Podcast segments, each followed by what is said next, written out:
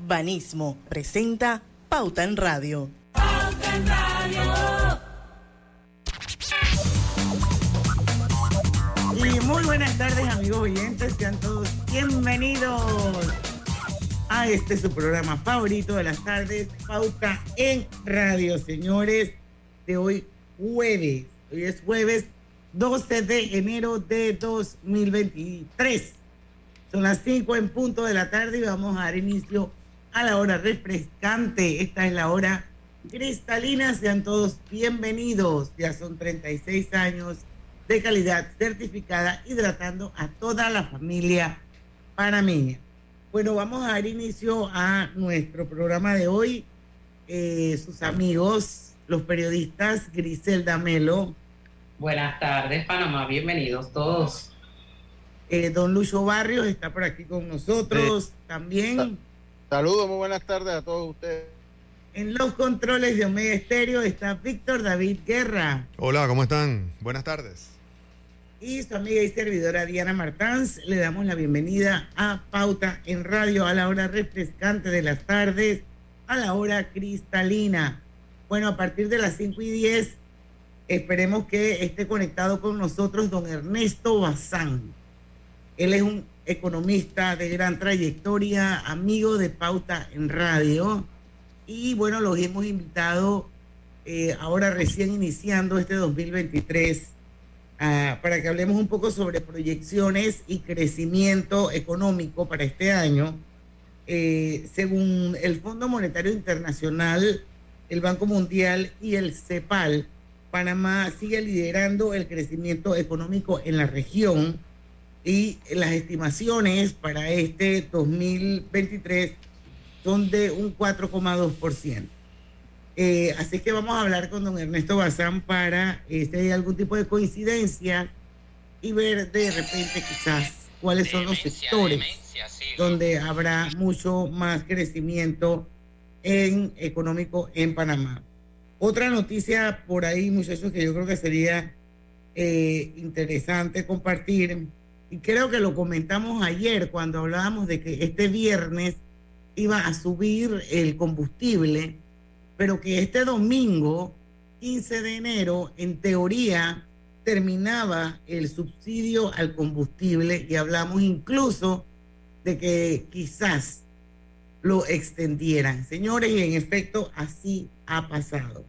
El gobierno aprueba extender el subsidio al combustible hasta el 15 de febrero. Eso lo anunció hoy eh, el Consejo de Gabinete que aprobó esta extensión del precio del galón de combustible a 3.25 para la gasolina de 95 y 91 octanos, al igual que el diésel.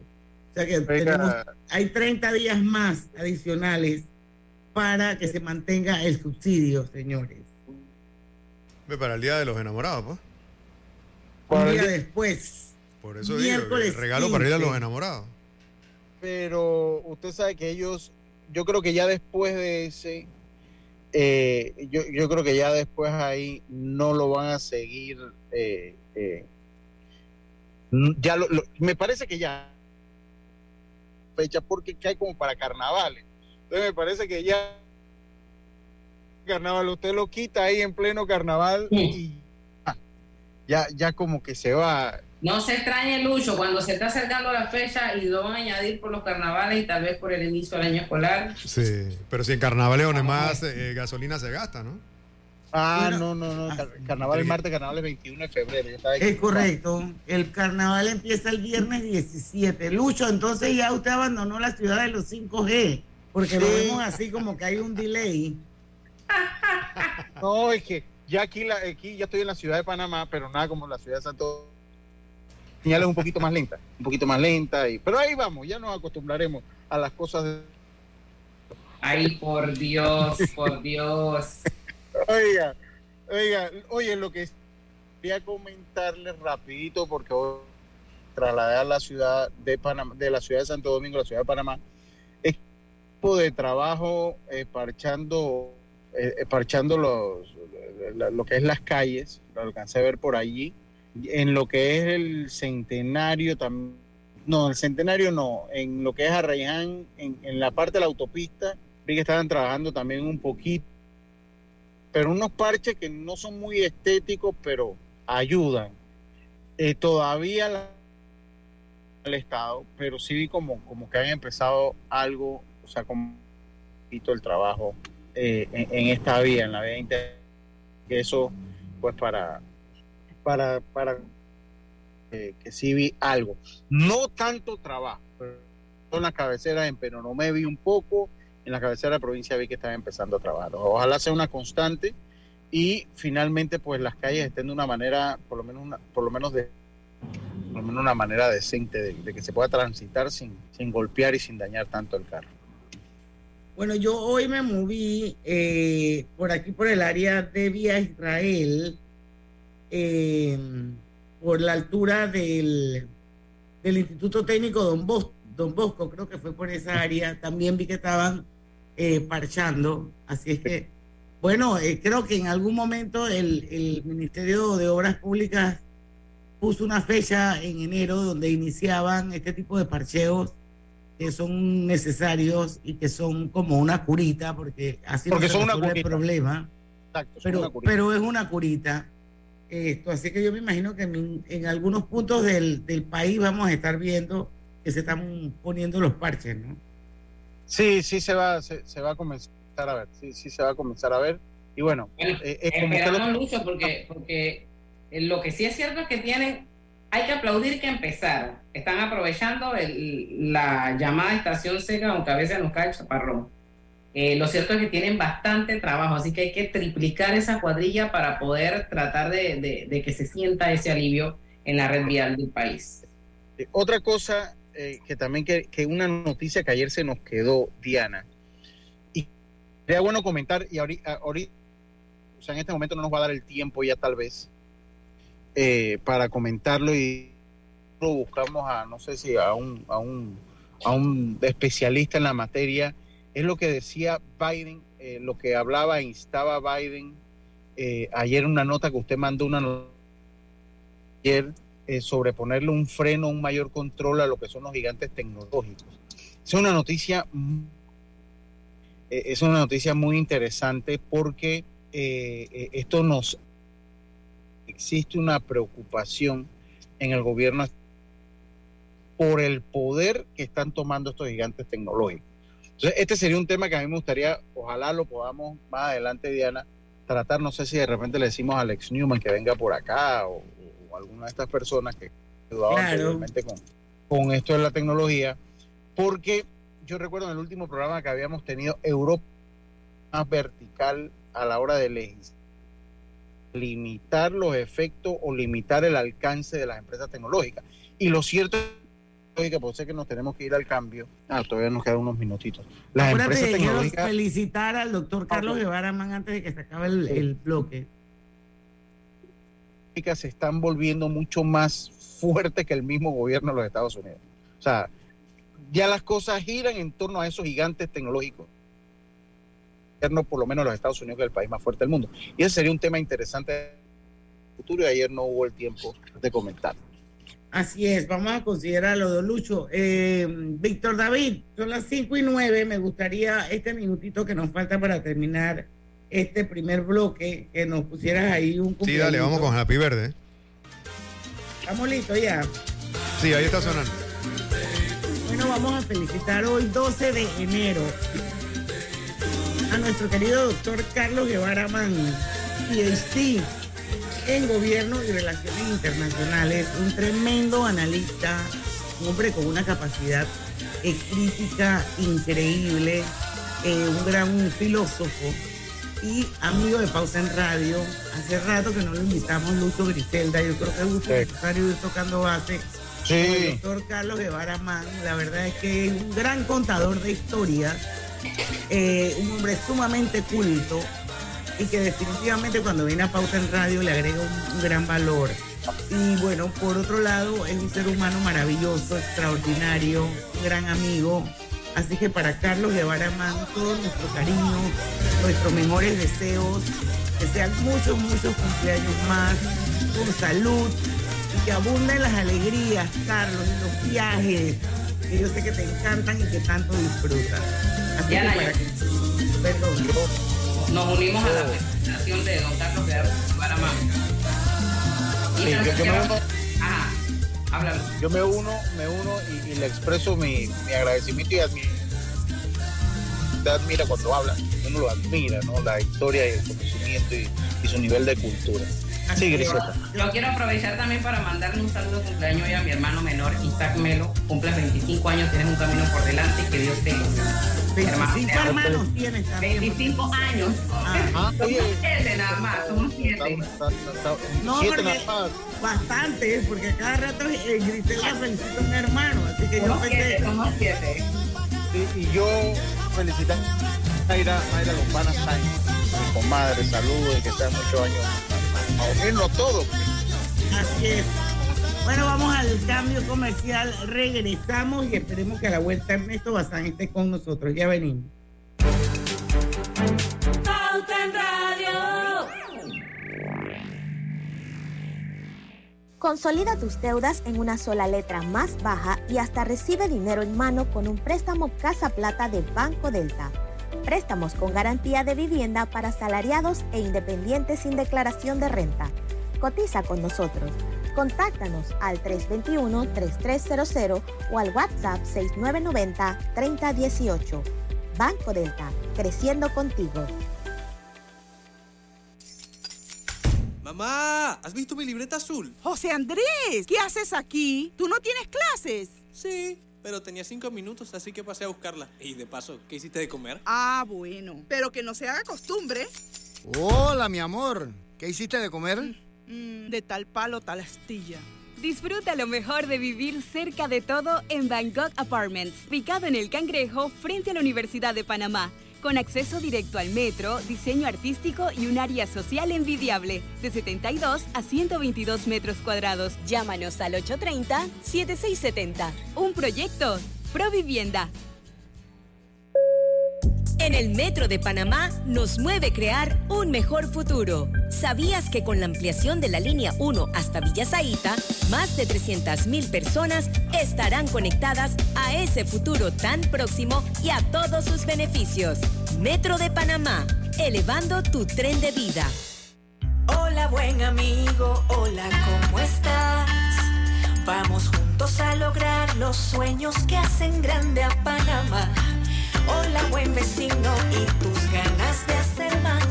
Con un servicio cinco estrellas te acompañamos a hacer tus metas realidad. Vamos de la mano innovando como siempre para que tengas una vida fácil llena de comodidad.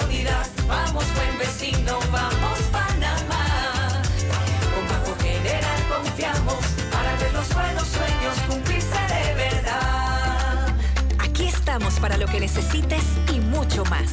Banco General, sus buenos vecinos. Pauta en Radio, porque en el tranque somos su mejor compañía. Pauta en Radio.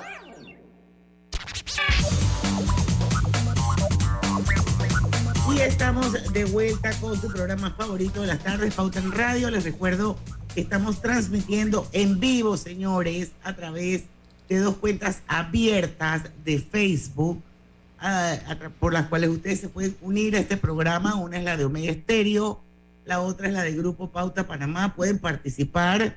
Hoy vamos a tener un programa súper interesante con el economista Ernesto Bazán, que ya está con nosotros. Obviamente también estamos eh, por los 107.3 del dial. Vamos a darle la bienvenida a Ernesto Bazán, es nuestro primer eh, programa del año 2023 con él. Siempre es un gusto tenerlo por su capacidad, pues, docente, analítica, su gran conocimiento como buen economista. Y bueno, todavía estamos apenas empezando el año, creo que es un buen momento para hablar, don Ernesto, de proyecciones y crecimiento económico para este año, eh, según, según eh, las estimaciones del Fondo Monetario Internacional, Banco Mundial, CEPAL, eh, Panamá sigue liderando el crecimiento económico en la región y estamos hablando de un 4,2%. ¿Cuál es su opinión respecto a esto? Eh, bueno, este, primero que nada, eh, Panamá este, ya es tradición que se convierta en un país que lidera el crecimiento, ¿no? Eso no debería sorprendernos, ¿no? Em, otro país muy pujante es República Dominicana, ¿no? digamos, y en los años anteriores, en las épocas en las que no había e inestabilidad política, Perú era otro país que tenía un buen ritmo de crecimiento. Esos son como los tres países que eh, han marcado la pauta en el liderazgo del crecimiento en la región. Entonces, Panamá tiene muchas ventajas competitivas respecto a otros países. Uno de ellos es la moneda, eso lo hace muy atractivo, o sea, el hecho de que sea un país en donde este, se use el dólar, lo hace eh, un país muy atractivo para la inversión extranjera directa. Eh, y todo eso tiene pues una implicancia en la producción del país, ¿no? También eh, el esquema de, tributación que tiene Panamá, que es una tributación territorial, lo hace muy atractivo para que, digamos, este, en Panamá se, eh, eh, o que Panamá sea un país atractivo para los este, centros regionales eh, y los centros corporativos de negocios regionales. Entonces, con todo eso, este, Panamá además ha tenido el desarrollo de la industria minera, que como sabemos este, ha entrado en lo que es la fase operativa o sea, y, eso es justo después de la pandemia, o sea, después del año 2020, es que eh, eh, la principal minera de Panamá ha entrado y está aportando como un 5 o 6% al PIB, más o menos, ¿no? Entonces, eh, todo eso pues son situaciones que han contribuido y están contribuyendo al crecimiento del país, ¿no? Ahora, eh, yo soy de los economistas que siempre dicen, mira, no veamos tanto el crecimiento, veamos eh, el bienestar, ¿no? Y entonces, ¿por qué?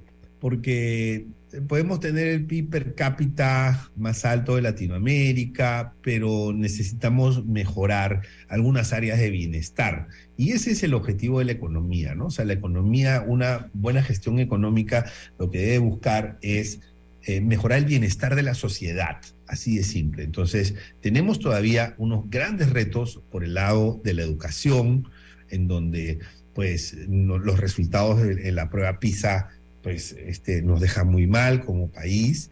Tenemos grandes retos en eh, el lado eh, de la salud, en donde pues para, para poder eh, tener citas médicas en hospitales públicos, seguro social, o para poder tener acceso a una hospitalización o a una intervención quirúrgica, pues uno tiene que esperar semanas y meses, ¿no?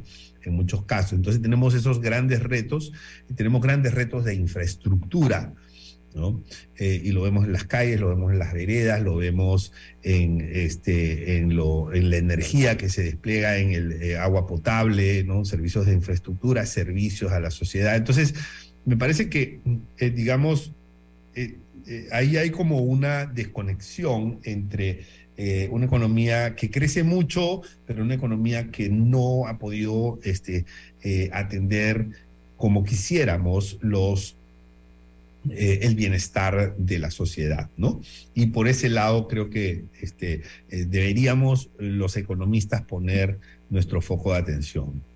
O sea que de alguna manera sería importante que las políticas sociales eh, fueran importantes o fueran claves eh, para tener buenos resultados eh, sociales, valga la redundancia. O sea, se necesitan mejores políticas sociales para que eso, esas deficiencias que tú enumeras puedan de alguna manera mejorarse, ¿verdad? sin duda, sin duda. Ahora, hay un, digamos, hay un núcleo o sea, hay un punto de conexión entre esas políticas sociales y las políticas económicas. Y eso se llama empleo. ¿no? Entonces, eh, el nivel de empleo todavía no llega a ser, o sea, todavía está más, el nivel de desempleo todavía está más alto que eh, en, digamos, en el año 2019, que fue el, año previo a la pandemia, que estaba en 7%, Y actualmente está en casi 10%. Entonces, el nivel de empleo es un elemento clave porque cuando, las, cuando la economía genera empleo, la gente que tiene trabajo puede tener mejor educación, ¿no? Es decir, este, eh, eh, eh, hay familias en donde que lamentablemente los muchachos dejan de ir a, estudiar para ponerse a trabajar y para ayudar a la familia. Entonces, el nivel de empleo de las cabezas de familia, de los, de, digamos, cuando mejoran el presupuesto familiar, permiten una mejor educación de los hijos, permiten mejores accesos, digamos, a la movilidad social, porque, pues, eh, muchachos que logran ir eh, eh, a la universidad, que logran tener una mejor educación, pueden tener también, este, pueden escalar socioeconómicamente, ¿no? Y entonces el empleo es el punto de conexión entre los números de la economía y las finanzas nacionales y las dificultades en los servicios sociales que tenemos. Ahora, la gran pregunta es cómo generamos el empleo. Mira, si hubiera una varita mágica, así, una varita mágica que uno dice, ¡plin! generamos empleo, pues créeme que todos los países lo harían, ¿no? Pero hay algo que los economistas sí saben y es que para generar empleo necesitamos, o sea, eh, un eh, impulsor que es la inversión. Lo que genera empleo es la inversión inversión de, en este caso, de los panameños o también inversión de extranjeros, ¿no? Pero la inversión es lo que nos ayuda a generar empleo. Entonces, eh, ¿qué pienso yo? Eh, que ¿Por dónde están las oportunidades? Mira, primero, eh, el país no ha invertido mucho en infraestructura. Entonces tenemos ahí las posibilidades de invertir, eh, eh, de hacer inversión pública en infraestructura, en proyectos. cuando, cuando, habla de, infraestructura, cuando habla de infraestructura, ¿qué parte de la infraestructura usted recomienda? Porque pues infraestructura es un término muy general, Entonces, de repente, ¿cuál es la parte de la infraestructura que usted... Sí, la infraestructura, mira, sí, la infraestructura primero son eh, muchas cosas, ¿no? Son carreteras, son puentes, son puertos, son escuelas, son eh, hospitales, ¿no? son líneas de metro, eh, todo eso es infraestructura, ¿no? Infraestructura para comunicaciones, infraestructura para educación, infraestructura para eh, salud, también es infraestructura, digamos, eh, los este, cableados eléctricos y la red de energía, ¿no? Tenemos una red de transmisión que está saturada actualmente, eso es parte también de la infraestructura del país. Las líneas de transmisión son como las carreteras por donde va la energía y actualmente está saturada. Eh, tenemos eh, la, eh, también es parte de la infraestructura, las potabilizadoras, ¿no? O sea, por ejemplo, las potabilizadoras este, requieren una, eh, una reinversión, necesitamos eh, potenciar las potabilizadoras, los, digamos, este, las tuberías de agua, las tuberías de desagüe, o sea, eso también es parte de la infraestructura. Entonces, todo eso, ¿qué beneficio tiene invertir en la infraestructura? Primer beneficio, genera empleo, ¿no? Eh, y, son empleos que, generalmente, que por lo general están conectados con muchos sectores y, está demostrado que son este, eh, eh, sectores, o sea, reactivar, invertir en infraestructura, reactivan colateralmente otros sectores adicionales, ¿no? Ahora, el otro beneficio es que se dirige a la sociedad que más lo necesita, digamos, los que más necesitan agua, los que más necesitan energía, ¿no? los que más necesitan educación. Y el tercer beneficio es que es de largo plazo. Es decir, cuando tú construyes una línea de transmisión eléctrica, tú tienes las posibilidades de tener una mejor, digamos, red de energía que te va a durar 10 años, 20 años, 30 años, 50 años, 80 años, ¿no? Entonces, o construyes una carretera o una línea de metro que te va a durar decenas de años. Entonces, por eso, eh, este, eh, una de las recomendaciones que hemos hecho varios economistas es, vamos, deberíamos hacer más inversión pública deberíamos hacer deberíamos gastar menos ¿no? en planillas, por ejemplo, o en gastos que no son necesarios, como por ejemplo la publicidad estatal, como por ejemplo este, los vehículos que se compran, las remodelaciones, los rediseños de logotipos. Esas, y, las rentas, los alquileres. Las rentas, los alquileres, las consultorías, los gastos eh, diplomáticos, o sea, hay mucho gasto que se puede reducir para poder invertir más. Eso, digamos, de esa combinación me ajusto por aquí, ajusto los gastos y aumento la inversión. Eh, ¿Para qué? Para generar empleo. Y ese empleo es lo que comunica este, el, crecimiento económico, el buen crecimiento económico que tiene Panamá con la, eh, los eh, servicios sociales que el país necesita. Bueno, tenemos que hacer un cambio, don Ernesto. Son las 5 y 26 de la tarde. Griselda o Lucho, no sé si alguno quiere dejar una pregunta sobre la mesa porque tenemos que irnos ya al cambio. Grisel, tú tenías algo. yo, yo quería preguntar eh, eh, a, la, a la vuelta si, si usted cree que eso que usted acaba de decir se pueda lograr aquí en Panamá, ¿qué necesitaríamos? Y también vi una noticia que hablaba de la inflación, que Panamá tiene una de las inflaciones más bajas de toda la región.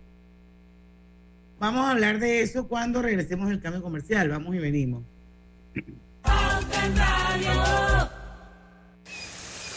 ¿Vamos para la playa? Estoy. ¿Pal chorro? Voy. A hacer senderismo. Régete, voy. A acampar. Voy, voy, voy, voy, voy, voy. Sea cual sea tu plan, la que siempre va es cristalina. Agua 100% purificada. En Panama Ports nos sentimos felices de continuar apoyando el deporte. Mundial del Barrio es una historia de cambio y oportunidades para muchos niños y adolescentes. Seguimos apoyando para que sus sueños se hagan realidad.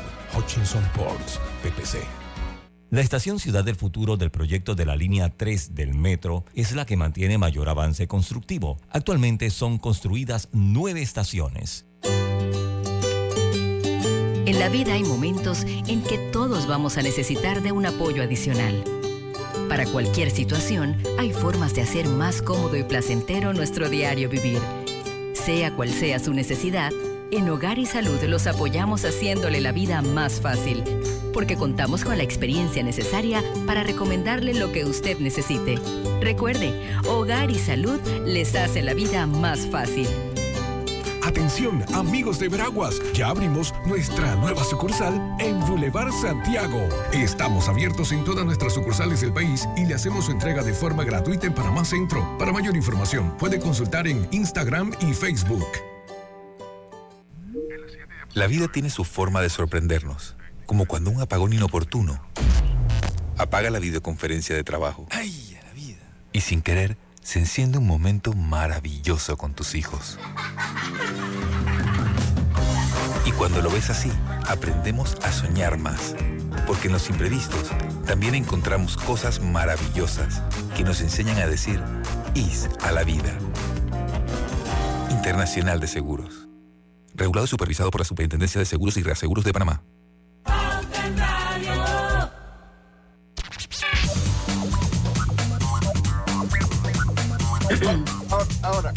Estamos de vuelta con su programa favorito de las tardes, Pauta en Radio, para los que nos acaban de sintonizar.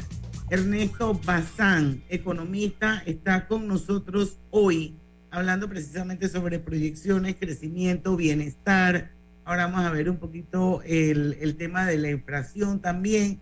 Antes de eso, les quiero preguntar, ¿conoces a Piero? Piero es el técnico de productos Drija él se asegura de que vivas la mejor experiencia y aproveches al máximo de cada electrodoméstico que adquieras. Piero te garantiza excelencia en las instalaciones y viene a traerte grandes beneficios por la compra de electrodomésticos Drija, como regalos, instalación básica y descuento. Quiero que sepan que mañana Piero viene a las 2 de la tarde para mi casa, así es que Griselda ya te mandaré fotos de por mi favor. estufa empotrada. Eh, don Ernesto, regresamos con usted.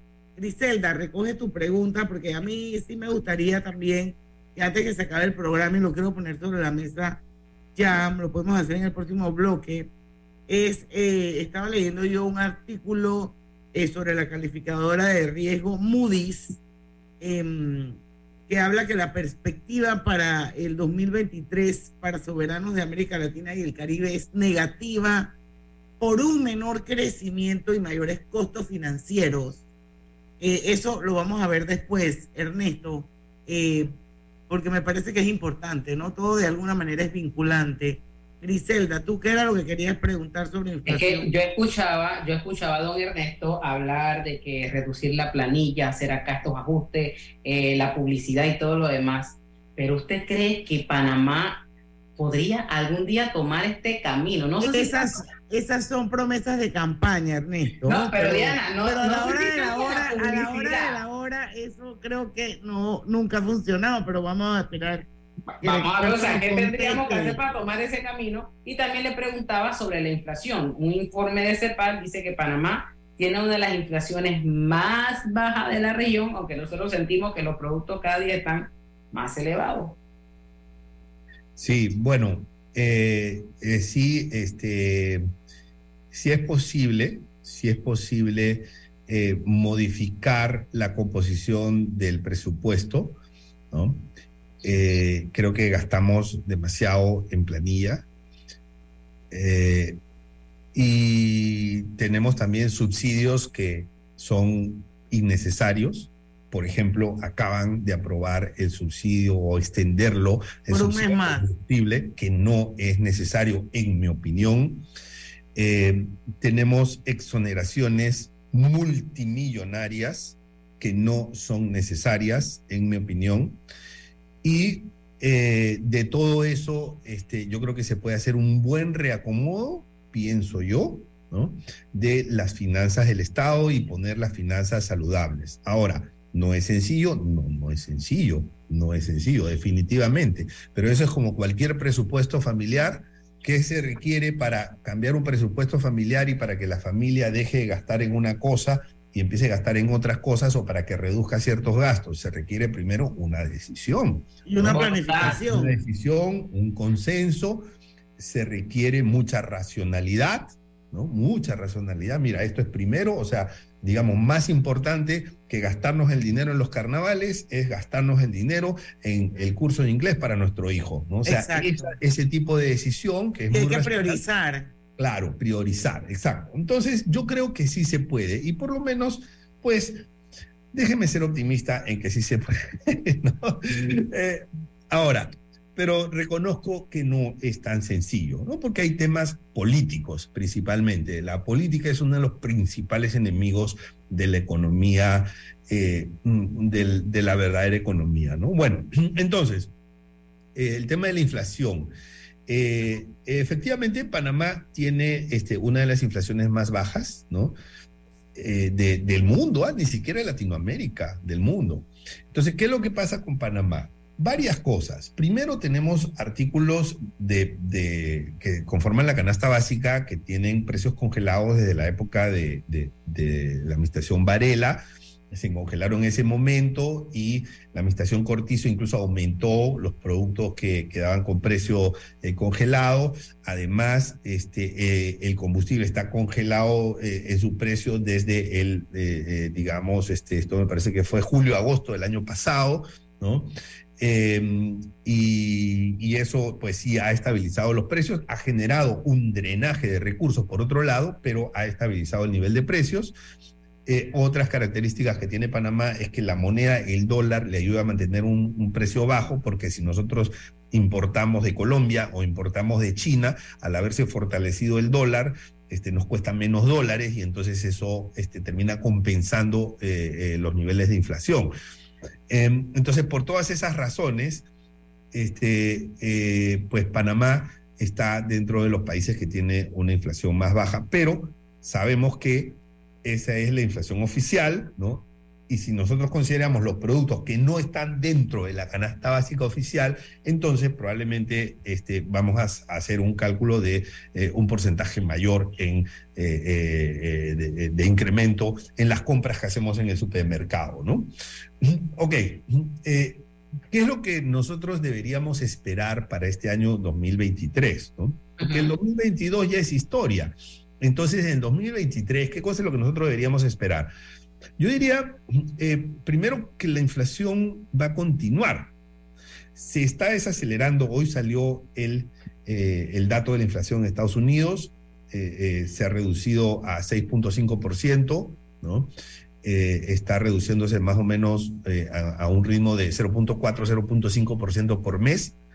Entonces, pero actualmente todavía está en 6.5%. Quiere decir que para que baje al 2% tiene que pasar nueve meses, a un ritmo más o menos del 0.5%. Entonces, todo este año deberíamos tener inflación por encima del 2% tradicional, pero eh, decreciente, decreciente, ¿no?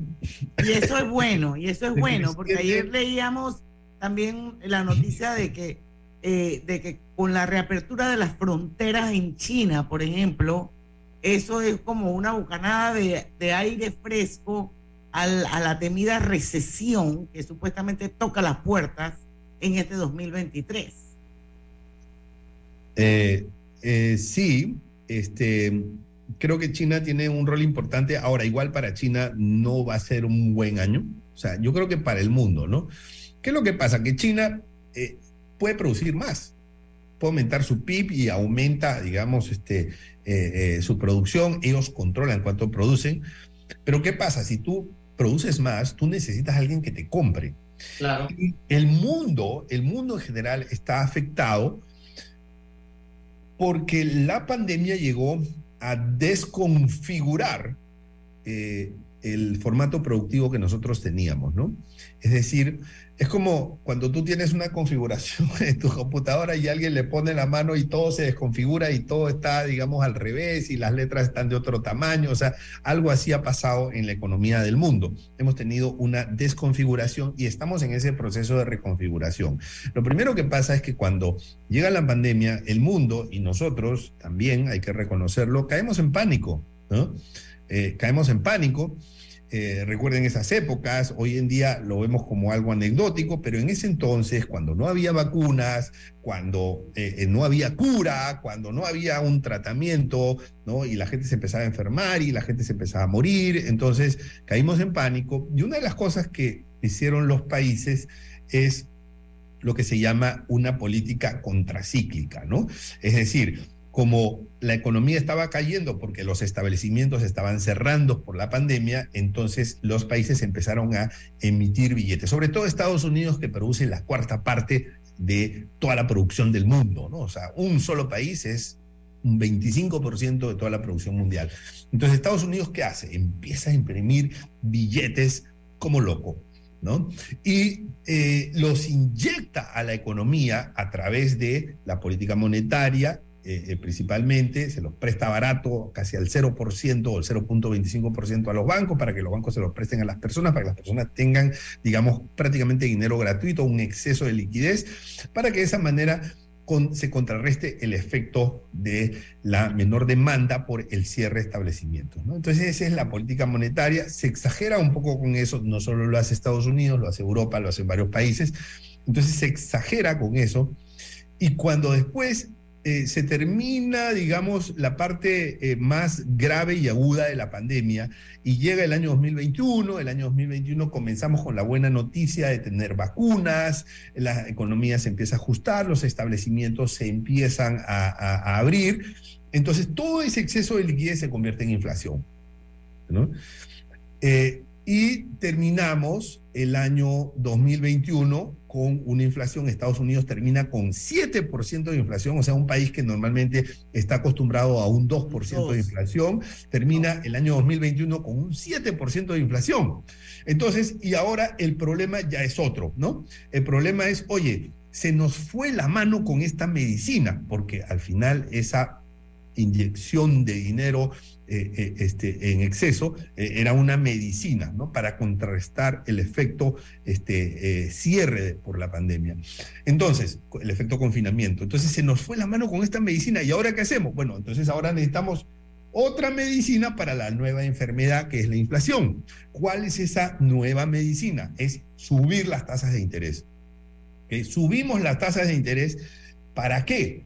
Para de esa manera para que los, los países, los gobiernos, compren instrumentos y terminen este, eh, o mejor dicho, emitan instrumentos y terminen recogiendo liquidez. Disminuyen la liquidez y si la liquidez es menor por oferta y demanda, las tasas de interés suben.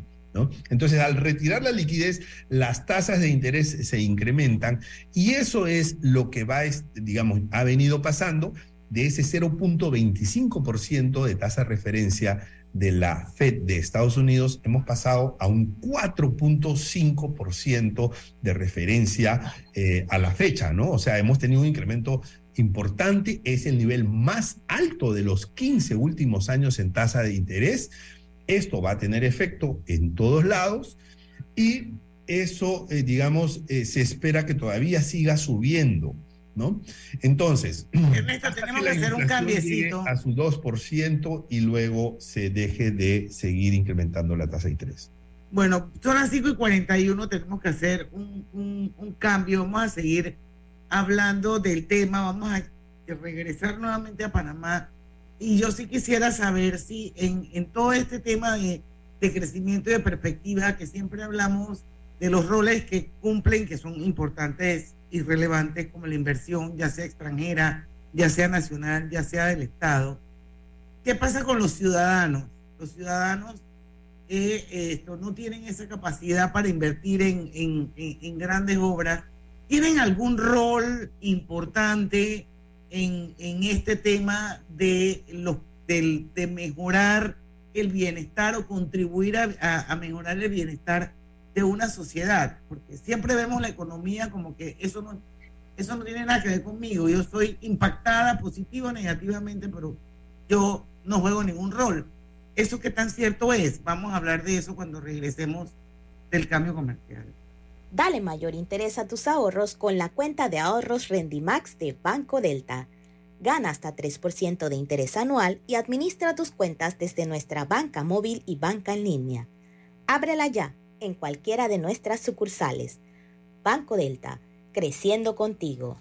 En Hutchinson Ports PPC, nuestra misión y visión nos impulsa a darlo todos los 365 días del año con esfuerzo y dedicación para crear más oportunidades para los panameños y contribuir el crecimiento de nuestro Panamá. Hutchinson Ports PPC.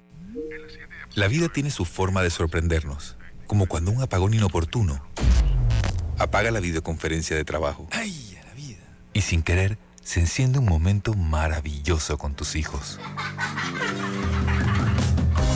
Y cuando lo ves así, aprendemos a soñar más. Porque en los imprevistos también encontramos cosas maravillosas que nos enseñan a decir IS a la vida. Internacional de Seguros. Regulado y supervisado por la Superintendencia de Seguros y Reaseguros de Panamá. La línea 3 del metro elevará el tren de vida de miles de panameños que residen en Panamá Oeste. Pronto será una realidad que contribuirá a un desplazamiento rápido y seguro desde y hacia la ciudad capital. Conoce a una de las mineras profesionales de Cobre Panamá. Mi nombre es Nancy Melina Lazo Toribio. Todo inició cuando se me presentó la oportunidad de formar parte del grupo de formación. Se me cumplió el sueño, no solamente de ser operadora de equipo pesado, sino que también me dieron la oportunidad de ser entrenadora de uno de los equipos más grandes que llegó aquí a Panamá. De los mayores retos ha sido este, poder hacerlo bien. Sigue la historia de esta panameña en nuestras redes sociales, arroba Cobre Panamá, y descubre por qué Cobre es es el futuro. Pauta en Radio, porque en el tranque somos su mejor compañía. Pauta en Radio.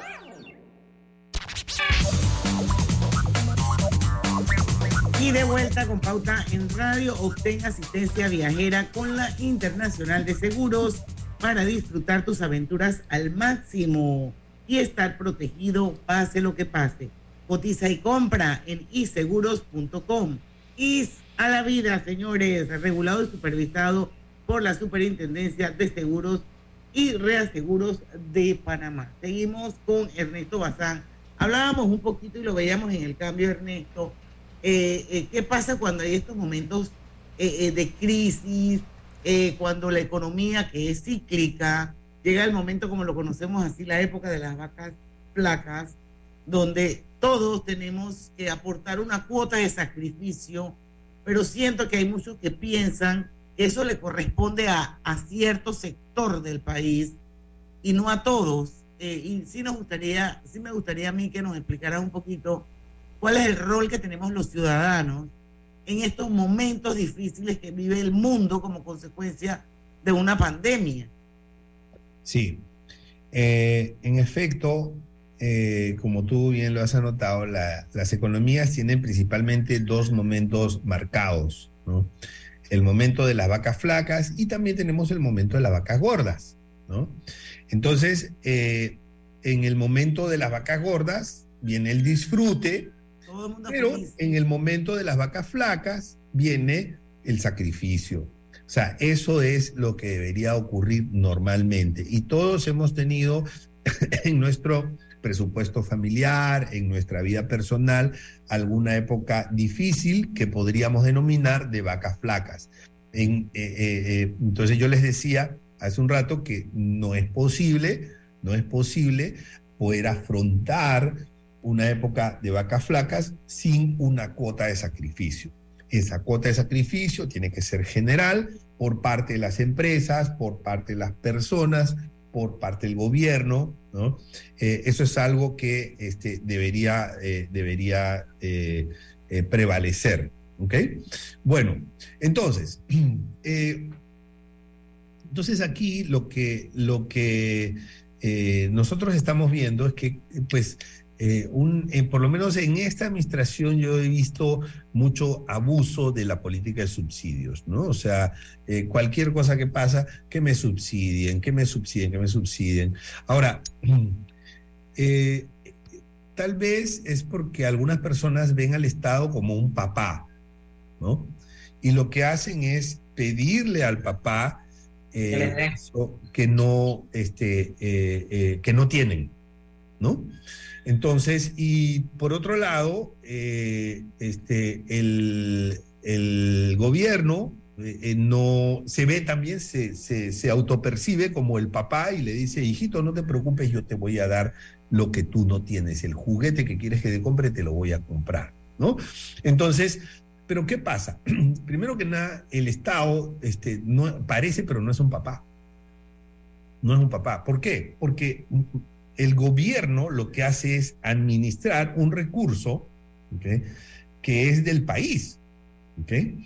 Ahora, mm, este, eh, yo he filosofado bastante sobre eso y tú sabes que cuando nosotros damos subsidios, mm, el subsidio no lo pagan todos, lo pagan los más pobres.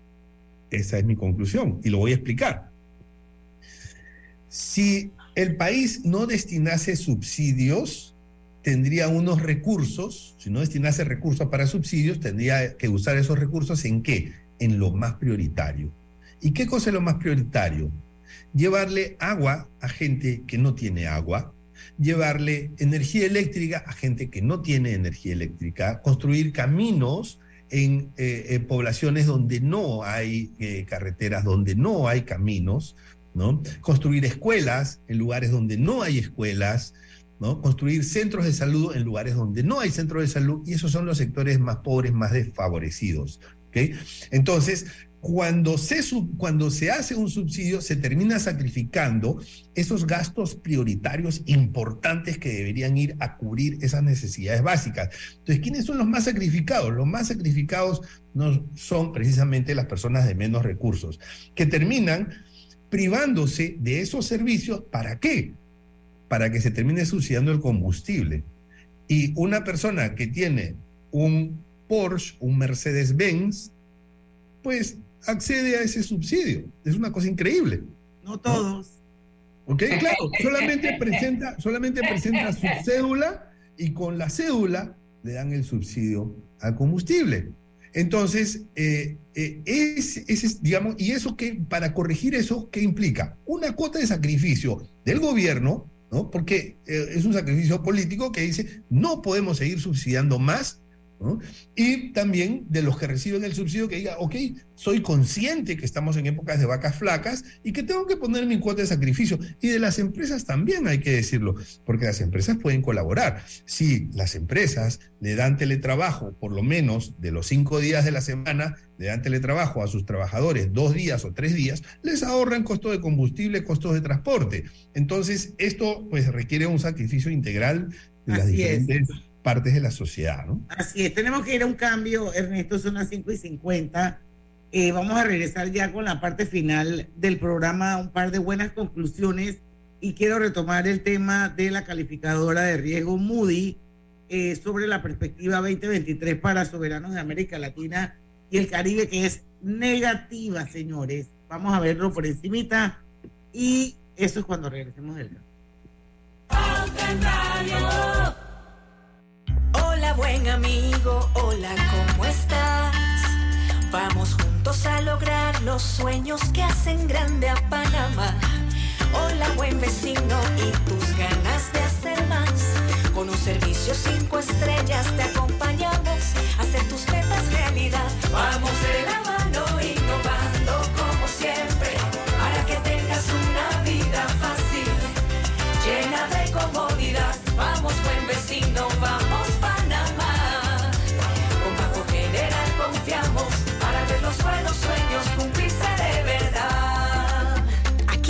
para lo que necesites y mucho más. Banco General, sus buenos vecinos. En el Metro de Panamá nos mueve crear un mejor futuro. ¿Sabías que con la estación Aeropuerto en Tocumen facilitaremos la movilidad a diferentes destinos? Además, con la construcción de la línea 3 a Panamá Oeste, movilizaremos a más de 160 mil pasajeros diariamente. Metro de Panamá, elevando tu tren de vida. Conoce a uno de los mineros profesionales de Cobre Panamá. Mi nombre es Edwin Salazar, gerente de producción mina. Ingresé a Cobre Panamá en el 2015 como asesor de recursos humanos. Cuando ingresé estábamos en la etapa de construcción, toda la planificación para la formación de los operadores que tenemos hoy en día, todos panameños. Creo que ha sido una trayectoria interesante y enriquecedora de mi parte. Sigue la historia de este panameño en nuestras redes sociales arroba Cobre Panamá y descubre por qué Cobre es el futuro. ¿Les suena esto? Ofertas, pedidos, facturas, órdenes de compra, entrega, contratos, recibos, etc. Los documentos importantes están ahí, en algún lugar. Ojalá supiera dónde y cómo encontrarlos cuando realmente los necesita, sin perder tiempo. Ha llegado la hora de la gestión documental electrónica. Los documentos se escanean y guardan digitalmente de forma automática y centralizada. Llámenos al 209-4997 para un demo sin compromiso. Solutexa, expertos en digitalización y gestión documental.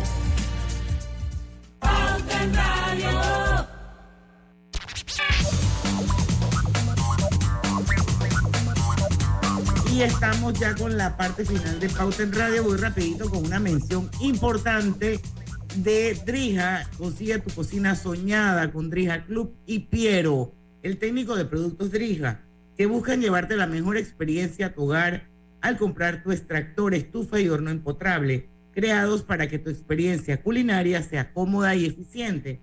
Además, poseen diseños de lujo con excelentes acabados que brindan un aspecto amplio y sofisticado.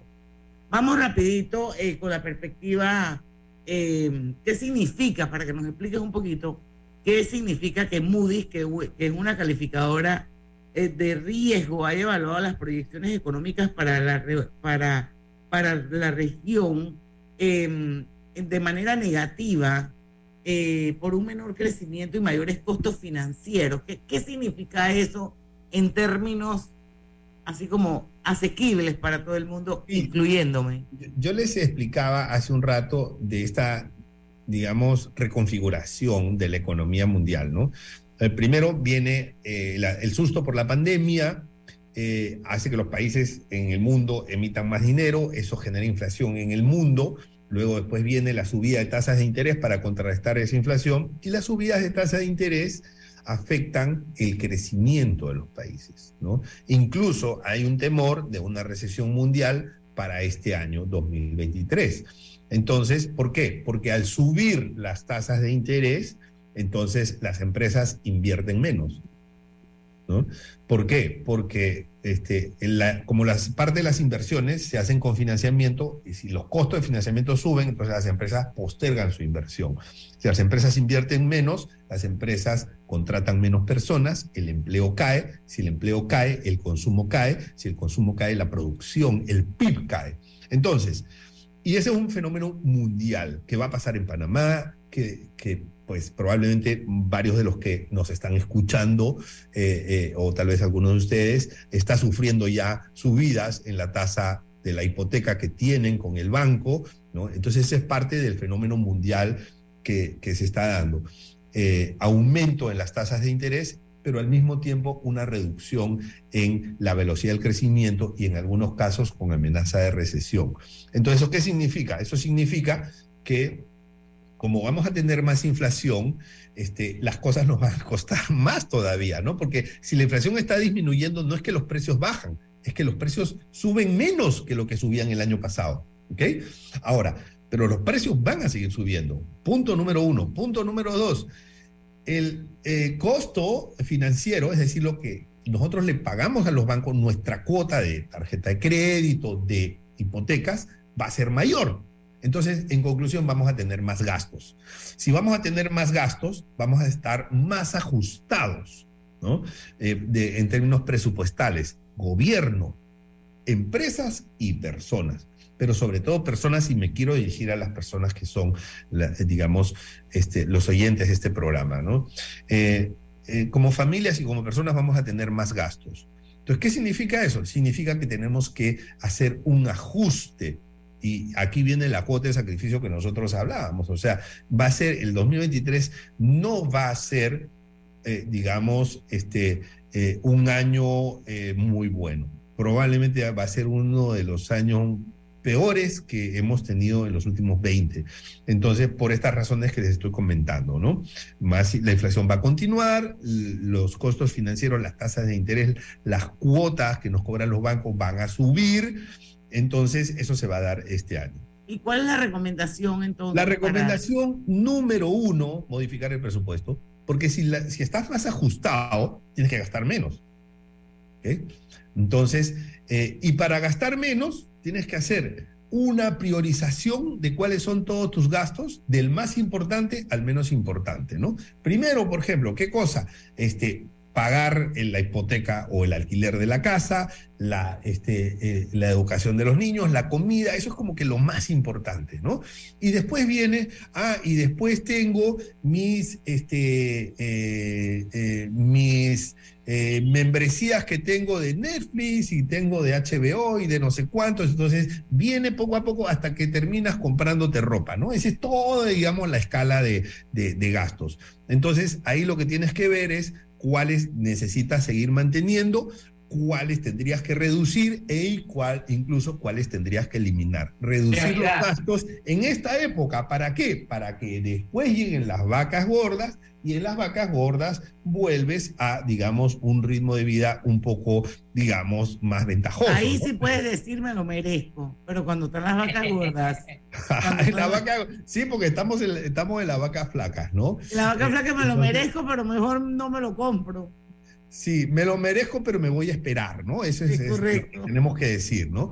Entonces, dos minutitos. es muy importante, reducir los gastos, eh, sobre todo los gastos superfluos, ¿no? Y incluso algunos en comida, eh, uno tiene que ver cómo, cómo este, modifica. ¿no? Hay lugares donde, digamos, este, de pronto eh, eh, el precio es más alto, te atienden más rápido, pero el precio es más alto. Entonces tienes que ver cómo economizas. este, por aquí algunos vecinos de mi edificio estaban haciendo compras en, un establecimiento que no vamos a decir que vende casi al por mayor, pero se unían los vecinos y compraban entre ellos y entonces al final se ahorraban un dinerito. Te ahorras 20 dólares por compra ¿no? Eh, y haces dos compras al mes, en un año ya estás hablando casi 500 dólares de ahorro, ¿no? Todo suma, así todo suma, así es, así es.